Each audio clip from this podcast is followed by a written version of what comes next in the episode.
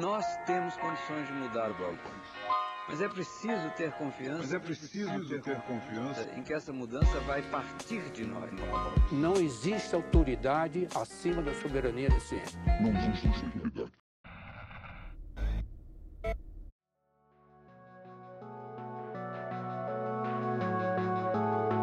Bem-vindos ao Nossa Nutrição, o seu podcast sobre nutrição e seu contexto na vida contemporânea. Aqui quem fala é Pablo Couto e está começando a edição de maio do Quebra-Nozes, o quadro da coletânea de notícias relevantes no cenário de alimentação e nutrição. Vamos, sem delongas, para a primeira notícia.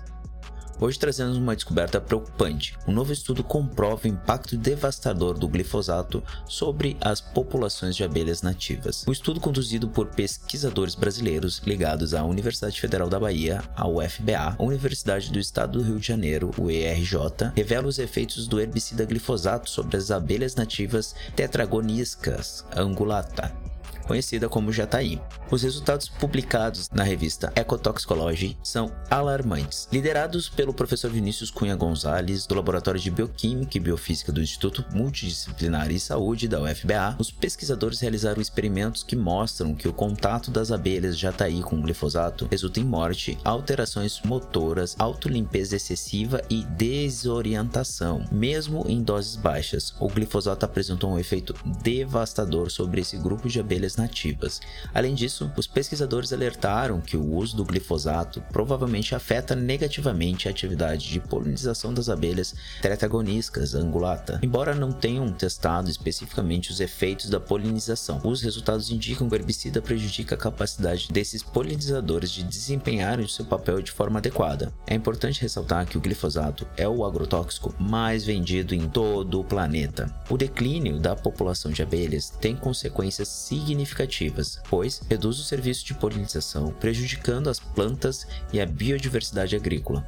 Os agrotóxicos, como o glifosato, são apontados como um dos principais responsáveis por esse declínio. Esse estudo é de extrema importância, pois evidencia os impactos negativos do glifosato sobre as abelhas nativas e reforça a necessidade de uma abordagem mais cuidadosa em relação ao uso de agrotóxicos. A preservação das populações de abelhas e a proteção dos polinizadores são fundamentais para garantir a segurança alimentar e a manutenção da biodiversidade. Fiquem atentos, pois essa descoberta tem repercussão tanto na agricultura quanto para o meio ambiente como um todo. É essencial promover promovermos um debate informado sobre os impactos dos agrotóxicos e buscarmos alternativas mais sustentáveis e seguras para a produção de alimentos. Esse estudo vai estar tá ali disponível no link que vai estar tá na publicação e também no nosso site. Então, se tu te interessa pelo assunto, quiser saber um pouquinho mais, os links vão estar tá disponíveis para conferência, assim como a situação dos autores do estudo. Próxima notícia fala sobre a OMS e os adoçantes. Agora a nossa conversa vai ser um pouquinho mais polêmica. Isso reverberou bastante nas redes sociais e em outros meios de mídia por aí. O alerta da Organização Mundial de Saúde sobre os riscos dos adoçantes artificiais para a saúde. Só um breve adendo antes, porque nós estamos em produção de um episódio exclusivo sobre o assunto e em breve vai sair no feed de vocês ou nos tocadores. Então, isso aqui é só um leve, uma leve palhinha, assim. Então, em breve, logo logo vai ter um, um episódio exclusivamente sobre esse assunto da OMS dos adoçantes. Então vamos lá. Segundo a OMS, o uso de adoçantes sem açúcar para perda de peso não é recomendado. Só que a diretriz foi publicada pela organização, ela destaca alguns pontos interessantes, que esses produtos não oferecem benefícios significativos a longo prazo na redução de gordura corporal em adultos ou crianças. Além disso, os adoçantes que substituem o açúcar não ajudariam a reduzir o risco de doenças não transmissíveis, como câncer, diabetes, conforme indicado pelo relatório. Pelo contrário, a OMS ainda alerta que o uso prolongado de adoçantes pode aumentar o risco de diabetes tipo 2, doença cardiovascular e morte prematura em adultos. Essa advertência se aplica a todos os adoçantes sem açúcar, desde a sacarina e sucralose até a estévia, incluindo aqueles presentes em alimentos e bebidas como os refrigerantes light ou zero. A OMS ressalta que os adoçantes sem açúcar não são essenciais ao, ao ponto de vista nutricional e recomenda, em vez de substituí-los por outros produtos, a eliminação completa e precoce do consumo de bebidas e alimentos com sabores doces, exceto frutas. Essas recomendações são direcionadas a todas as pessoas, com exceção daquelas com diabetes pré-existente. No entanto, não se aplicam aos adoçantes presentes em alguns medicamentos e produtos de cuidado pessoal. Essa recomendação do OMS faz parte de um conjunto de diretrizes que visam estabelecer hábitos alimentares saudáveis ao longo da vida, melhorar a qualidade de dieta e reduzir o risco de doenças não transmissíveis em todo o mundo. É importante ficarmos atentos a essas informações, pois os adoçantes artificiais são amplamente utilizados como substitutos de açúcar, especialmente por pessoas que buscam perder peso. Essa notícia ela gerou bastante controvérsia entre os profissionais da saúde e especialistas questionam a base de evidências utilizadas na diretriz, como por exemplo a Associação Brasileira de Nutrologia. Ela destaca a importância dos adoçantes como uma ferramenta na redução de açúcar e calorias, desde que combinado com uma dieta saudável e controle adequado de calorias. Para pessoas com diabetes, os adoçantes desempenham um papel fundamental na manutenção de um padrão de sabor doce e na promoção de hábitos hábitos alimentares mais saudáveis e equilibrados. No entanto, a recomendação da OMS pode gerar desinformação e confusão, especialmente para pessoas com diabetes, e não reconhece os esforços globais para combater doenças crônicas não transmissíveis e a crise de obesidade. Por outro ângulo, a recomendação da OMS não fica tão distante do que diz o Guia Alimentar para a População Brasileira, onde é recomendado que o consumo de adoçantes seja moderado e que a prioridade seja dada aos alimentos in natura ou minimamente processados. Para pessoas com diabetes ou o uso do adoçante pode ser uma opção, desde que seja orientado por profissionais de saúde. Todos os links com relação a essa leitura e a diretriz especificamente da OMS vão estar tá na descrição do episódio. Eu acho que esse é um assunto bem interessante que vale a pena ser debatido, porque ele dialoga com algumas políticas públicas de cuidado em saúde em alimentação e também com né, as questões individuais de cada pessoa que opta ou não por utilizar adoçante ou açúcares naturais.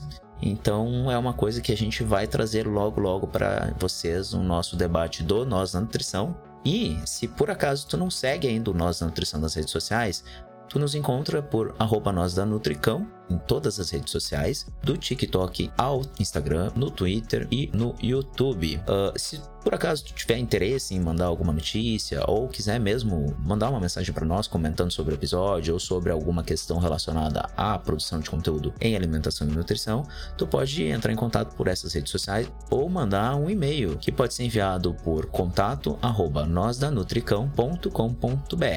se tu tem dúvida e não quer anotar alguma coisa, tu vai encontrar todas essas informações de contato no nosso site, que é www.nosanutricão.com.br. Fechado esse breve merchan do Nossa Nutrição, né? A gente vai para a próxima notícia. Agora a gente traz uma história surpreendente envolvendo funcionários da multinacional. Parece que alguns colaboradores da Singenta, colaboradores é o eufemismo para trabalhadores, da Singenta, uma empresa multinacional de defensivos agrícolas suíça, combinaram maneiras de ludibriar o IBAMA, o Instituto Brasileiro de Meio Ambiente, esse mesmo, em relação ao uso de uns produtos altamente poluentes chamado propanol.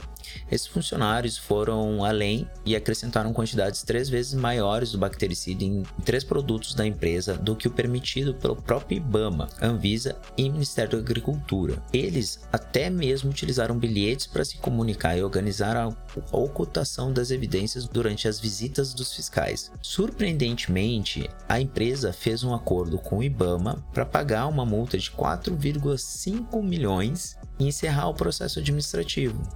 No entanto, quando o parecer jurídico da Advocacia Geral da União foi solicitado, recomendaram a anulação desse acordo. A multa, inicialmente calculada por lote, que somavam 292, resultou em uma penalidade de 438 milhões. No entanto, devido às reincidências, a punição foi triplicada, elevando o valor para incríveis 1,3 bilhões.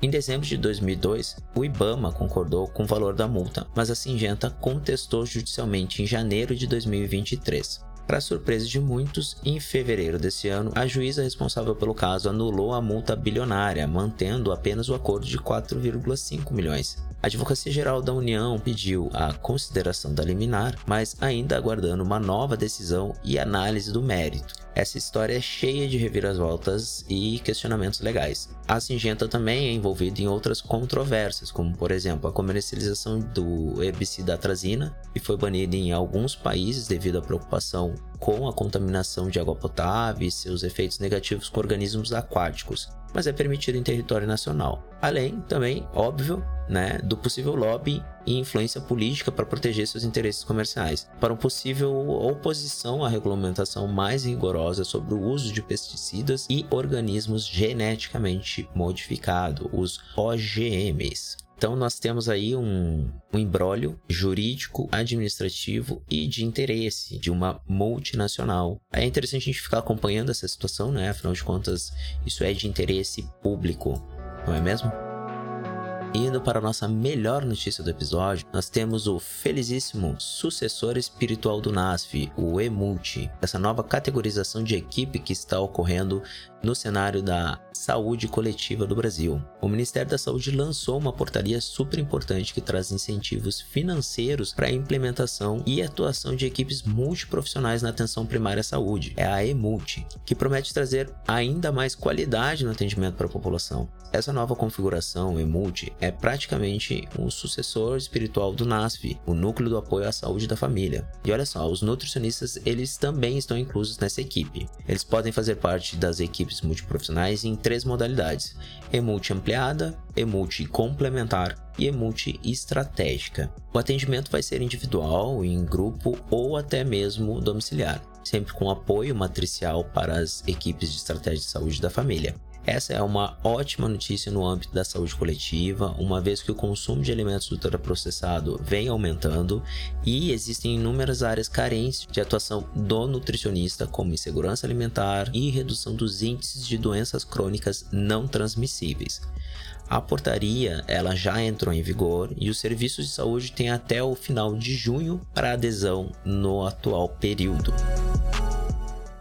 Então a gente conseguiu fazer um bem bolado aqui das notícias de maio. Então, quem ficou até o final, muito obrigado. Se tu gostou desse episódio, comenta lá ou divulga para alguém. E se tu sentiu a falta de alguma notícia aqui, por favor, traz esse feedback para nós que a gente coloca de alguma forma no próximo episódio de notícias, que será do mês de junho. Então, meu muito obrigado a todos que ficaram até o final e até a próxima. Tchau.